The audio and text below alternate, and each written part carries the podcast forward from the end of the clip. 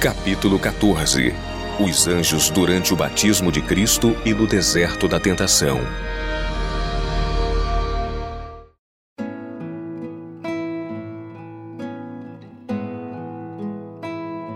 O batismo de Cristo. Quando Jesus foi para ser batizado, João nele reconheceu pureza de caráter que nunca divisara em homem algum. Ao pedir Jesus o batismo, João recusou, exclamando: eu careço de ser batizado por ti e vens tu a mim? Mateus 3,14. Confirme, se bem que branda autoridade, Jesus respondeu: Deixa por agora, porque assim nos convém cumprir toda a justiça. Mateus 3,15. E João, cedendo, desceu com o Salvador ao Jordão, sepultando-o nas águas. E sendo Jesus batizado, saiu logo da água, e eis que se lhe abriram os céus, e viu o Espírito de Deus descendo como pomba e vindo sobre ele. Mateus 3,16 Anjos celestiais olhavam com interesse para as cenas do batismo do Salvador.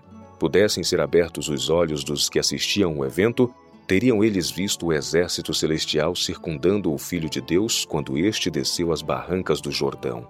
O olhar do Salvador parece penetrar o céu ao derramar a alma em oração. Bem sabe como o pecado endureceu o coração dos homens e como lhes será difícil discernir sua missão e aceitar o dom da salvação eterna.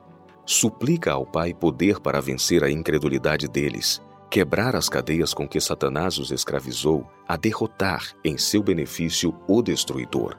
Pede o testemunho de que Deus aceite a humanidade na pessoa de seu filho. Nunca antes haviam os anjos ouvido tal oração anseiam trazer a seu amado capitão uma mensagem de certeza e conforto, mas não. O próprio pai respondera à petição do filho. Diretamente do trono são enviados os raios de sua glória. Abrem-se os céus e sobre a cabeça do Salvador desce a forma de uma pomba da mais pura luz. Fiel emblema dele, o manso e humilde. O povo ficou silencioso ao contemplar a Cristo. Seu vulto achava-se banhado pela luz que circunda sem cessar o trono de Deus. Seu rosto erguido estava glorificado como nunca antes tinham visto um rosto de homem. Dos céus abertos ouviu-se uma voz dizendo: Este é o meu filho amado, em quem me comprazo. Mateus 3:17. O Senhor havia prometido conceder a João um sinal através do qual ele saberia da chegada do Messias. E agora, ao Jesus subir das águas, foi-lhe concedido o prometido sinal. Ele viu os céus se abrirem e o Espírito de Deus, na semelhança de uma pomba de ouro polido, sobrevoar a cabeça de Cristo, enquanto uma voz provinha do céu dizendo: Este é o meu filho amado, em quem me comprazo. Mateus 3,17. Dentre a multidão à beira do Jordão, poucos além de João divisaram essa visão celeste.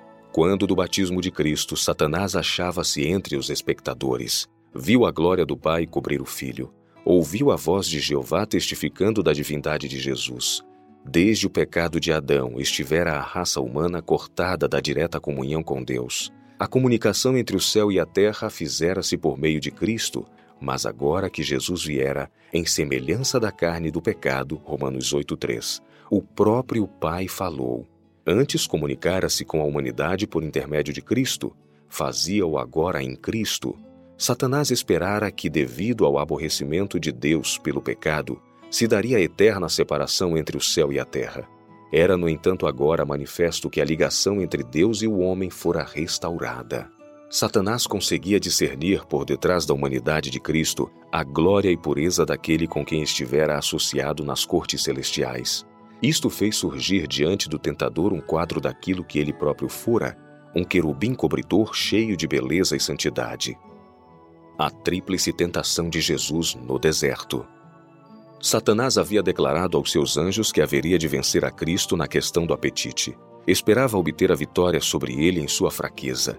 Satanás viu que ou venceria ou seria vencido. Os resultados do conflito envolviam demasiado para ser ele confiado aos anjos confederados. Ele próprio devia dirigir em pessoa o conflito. Enquanto no deserto, Cristo jejuou, mas não sentiu fome gastou o tempo em oração fervorosa, estando em plena comunhão com Deus. Era como se estivesse na presença do Pai. O pensamento da batalha que tinha diante de si fazia-o esquecer-se de tudo o mais, e sua alma era alimentada pelo pão da vida. Contemplou o quebrar-se do poder de Satanás sobre a vida de caídos e tentados. Viu a si próprio curando os enfermos, confortando os desesperados, animando os angustiados e pregando o evangelho aos pobres, fazendo enfim a obra que Deus esboçara para ele. E assim não percebeu qualquer sensação de fome até o final dos 40 dias de jejum. A visão dissipou-se e então, com forte intensidade, a natureza humana de Cristo desejou alimento.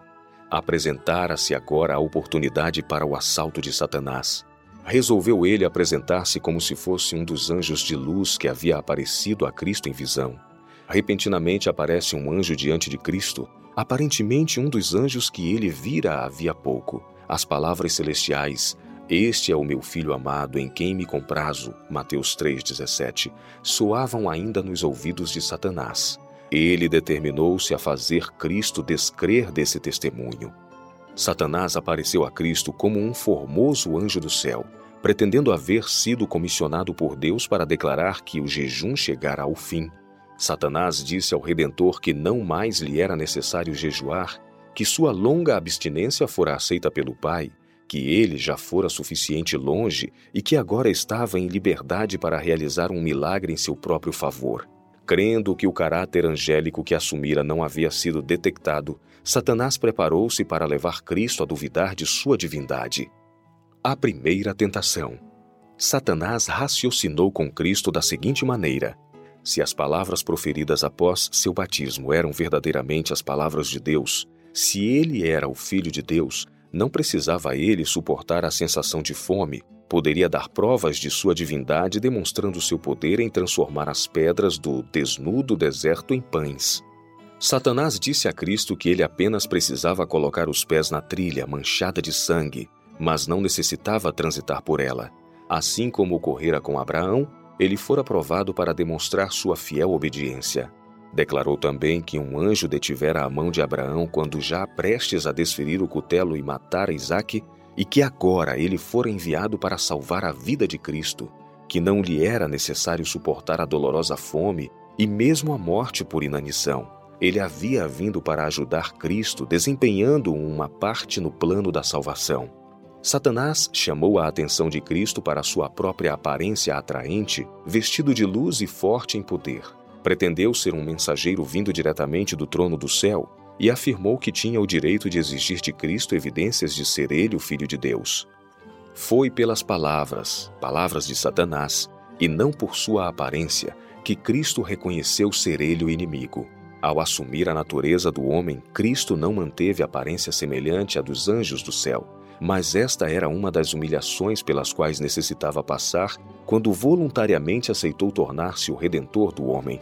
Satanás insistiu em que ele, se realmente era o Filho de Deus, deveria prover alguma evidência de seu exaltado caráter. Sugeriu que Deus não permitiria a seu filho cair em tão deplorável situação. Declarou que um dos anjos fora expulso do céu e enviado à terra e que a aparência de Cristo indicava que ele era o tal anjo caído e não o Rei dos Céus, chamou a atenção para sua própria fulgurante aparência, vestido de luz e poder, e insinuosamente contrastou o deplorável estado de Cristo com a sua própria glória. A segunda tentação. Então o diabo o transportou à cidade santa e colocou-o sobre o pináculo do templo e disse-lhe: Se tu és o filho de Deus, lança-te daqui abaixo, porque está escrito: Aos seus anjos dará ordens a teu respeito e tomar-te-ão nas mãos para que nunca tropeces em alguma pedra. Mateus 4, 5 e 6. Para demonstrar sua força, Satanás levou Jesus a Jerusalém e o colocou no pináculo do templo. Satanás exigiu novamente de Cristo, como prova de ser o Filho de Deus, que o demonstrasse lançando-se da impressionante altura em que o havia colocado. Insistiu em que Cristo revelasse sua confiança no preservador cuidado do Pai ao lançar-se do templo na primeira tentação, envolvendo a questão do apetite, Satanás tentara insinuar dúvidas quanto ao amor e cuidado de Deus por seu filho. Apresentou o ambiente ao redor e a fome de Cristo como evidências de que não se achava sob o favor divino. Não foi bem sucedido naquela tentativa. Agora tentou obter vantagem da perfeita fé e confiança que Jesus demonstrava em relação ao Pai, levando-o a apelar à presunção. Se tu és o Filho de Deus, lança-te daqui abaixo, Porque está escrito: aos seus anjos dará ordem a teu respeito e tomar-te-ão nas mãos para que nunca tropeces em alguma pedra. Mateus 4:6. O próprio astuto inimigo apresenta palavras procedentes da boca de Deus. Parece ainda um anjo de luz e mostra claramente estar familiarizado com as Escrituras, entendendo a significação do que está escrito. Como Jesus usara anteriormente a palavra de Deus para apoiar sua fé, o tentador agora a emprega para dar força a seu engano. Pretende ter estado apenas provando a fidelidade de Jesus, louvando-lhe agora a firmeza. Como o Salvador manifestou confiança em Deus, Satanás insiste com ele para que dê outro testemunho de sua fé. Mas novamente a tentação é introduzida com a insinuação de desconfiança. Se tu és o filho de Deus, Mateus 4:6. Cristo foi tentado a responder ao si. Absteve-se, porém, da mais leve aceitação da dúvida. Não poria em risco sua vida para dar a Satanás uma prova. Quando Satanás citou a promessa aos seus anjos dará ordem a teu respeito, Mateus 4:6, omitiu as palavras para te guardarem em todos os teus caminhos. Salmos 91:11. Isto é, os caminhos escolhidos por Deus. Jesus recusou afastar-se do caminho da obediência. Embora manifestando perfeita confiança no Pai, não se colocaria numa posição em que o Pai fosse obrigado a interpor-se para salvá-lo da morte. Não forçaria a providência a vir em seu resgate, pois fracassaria assim em oferecer ao homem um perfeito exemplo de confiança e submissão. Houvesse Cristo se atirado do pináculo do templo, não teria glorificado o Pai, Ninguém haveria presenciado sua ação, exceto Satanás e os anjos de Deus.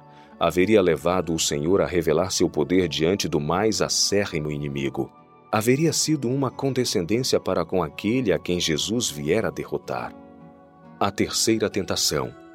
Jesus saiu vitorioso da segunda tentação, e então Satanás se manifesta em seu verdadeiro caráter.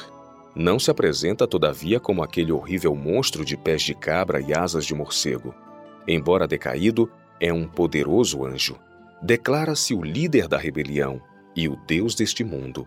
Colocando Jesus sobre uma alta montanha, fez com que todos os reinos do mundo em toda a sua glória passassem em vista panorâmica diante dele.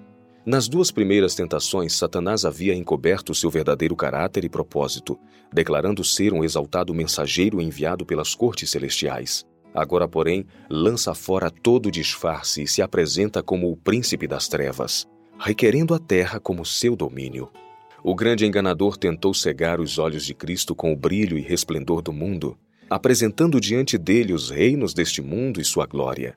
Aquele que caíra do céu retratou este mundo como possuindo o resplendor do reino celestial, de modo a induzir Cristo a aceitar o suborno, prostrar-se diante dele e o adorar.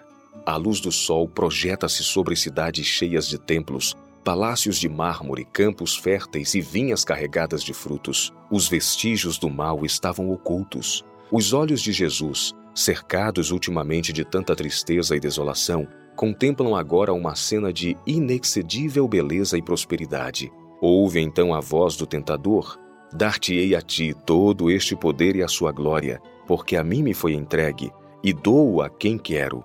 Portanto, se tu me adorares, tudo será teu. Lucas 4, 6 e 7. Ora, o tentador oferecia entregar-lhe o poder que usurpara. Cristo poderia livrar-se do terrível futuro mediante o reconhecimento da supremacia de Satanás. Fazer isso, porém, era renunciar à vitória no grande conflito. Chamando-o por seu verdadeiro nome, Jesus repreendeu o tentador. A divindade irradiou através da humanidade sofredora e, por sua palavra, ele manifestou a autoridade do céu. Revelou ao enganador que, embora este se houvesse revestido da luz de um anjo, seu verdadeiro caráter não podia ser oculto ao Salvador do mundo. Chamou-o Satanás, o anjo das trevas, aquele que deixara seu primeiro estado e se recusara a manter-se fiel a Deus. Satanás deixou o campo de batalha como inimigo vencido, terminantemente mandado embora. As palavras de Cristo, vai-te, Satanás, Lucas 4:8. O poderoso anjo caído não teve escolha senão obedecer. Anjos excelentes em poder achavam-se no campo de batalha para proteger a alma tentada, prontos para resistir ao inimigo anjos do céu presenciaram as tentações de Cristo. Aparentemente, Cristo se achava sozinho com Satanás no deserto da tentação. Contudo, não era assim, pois os anjos estavam à sua volta exatamente do modo como são comissionados por Deus para ministrar em favor dos que se encontram sob os temíveis assaltos do inimigo. Todo o céu presenciou o conflito entre o príncipe da paz e o príncipe das trevas. Anjos estavam prontos a interpor-se em favor de Cristo caso Satanás houvesse transposto os limites estabelecidos. Essas foram tentações reais, não aparentes. Cristo, sendo tentado, padeceu. Hebreus 2,18. Anjos do céu se achavam na cena naquela ocasião e mantiveram erguido o estandarte para que Satanás não ultrapassasse seus limites e sobrepujasse a natureza humana de Cristo. O tremendo esforço deixara Cristo como morto. Eis que se chegaram os anjos e o serviram. Mateus 4:11. Seus braços o ampararam. Sobre o peito do mais exaltado anjo do céu repousou ele a cabeça o inimigo fora vencido. Depois que Satanás terminara suas tentações, afastara-se de Jesus por algum tempo, e os anjos lhes prepararam alimento no deserto. Após a terceira tentação. Depois de haver fracassado em seu desígnio de vencer a Cristo no deserto, arregimentara Satanás suas forças para se lhe opor ao ministério, obstando, se possível, sua obra. Aquilo que não conseguira realizar por esforço pessoal, direto, decidira efetuar por meio de estratégia. Tão depressa se retirara do conflito no deserto, em concílio com os anjos seus confederados, amadureceu os planos para cegar ainda mais o espírito do povo judeu, a fim de não reconhecerem seu redentor. Planejou operar por meio de seus agentes humanos do mundo religioso, imbuindo-os de sua própria inimizade contra o campeão da verdade. Levá-los-ia a rejeitar a Cristo e a tornar-lhe a vida o mais amarga possível, esperando desanimá-lo em sua missão.